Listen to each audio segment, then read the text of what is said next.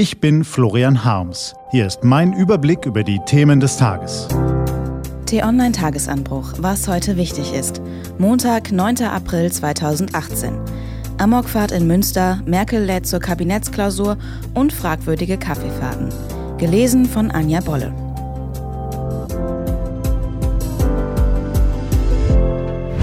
Was war? Amokfahrt in Münster.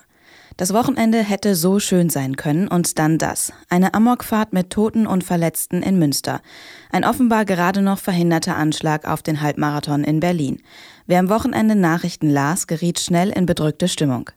Drei Dinge sind dabei aufgefallen. Erstens scheinen Polizei und Rettungskräfte sowohl in Münster als auch in Berlin erstklassige Arbeit gemacht zu haben. Sie handelten schnell und entschlossen und sie informierten die Bevölkerung transparent und umsichtig. Zweitens beeindruckte die Hilfsbereitschaft der Menschen. In Münster standen hunderte Schlange zum Blutspenden.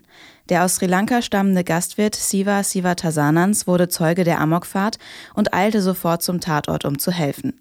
Er ist Florian Harms Held des Tages. Und drittens war es bemerkenswert, wie einige AfD-Anhänger versuchten, aus der Bluttat politisches Kapital zu schlagen. In den sozialen Medien instrumentalisierten sie das Leid der Opfer, um gegen Flüchtlinge und Merkels Politik zu wettern. Die Bundestagsabgeordnete Beatrix von Storch tat sich besonders hervor. Als dann herauskam, dass es sich um einen deutschen Amokfahrer handelte, entschuldigte sie sich nicht, sondern beschimpfte ihre Kritiker. Wahlen in Ungarn.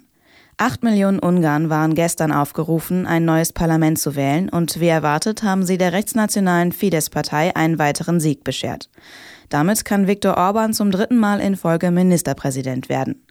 Wenn er so weitermacht wie bisher, müssen sich nicht nur seine Kritiker, sondern auch die anderen EU-Staaten auf etwas gefasst machen.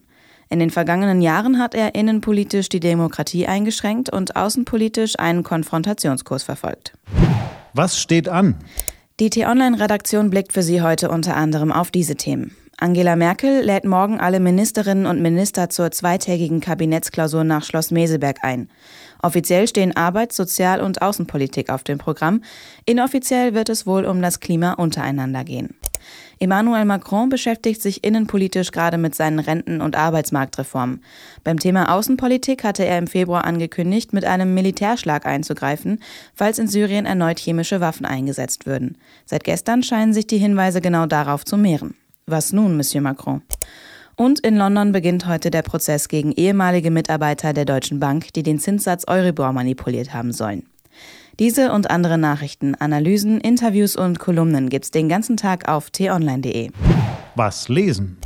Wenn Sie möchten, unter t-online.de-tagesanbruch gibt es zwei Lesetipps für Sie. Heute geht es um die Entwicklung der deutschen Sprache und um Ermittlungen auf Kaffeefahrten. Das war der T-Online-Tagesanbruch vom 9. April 2018.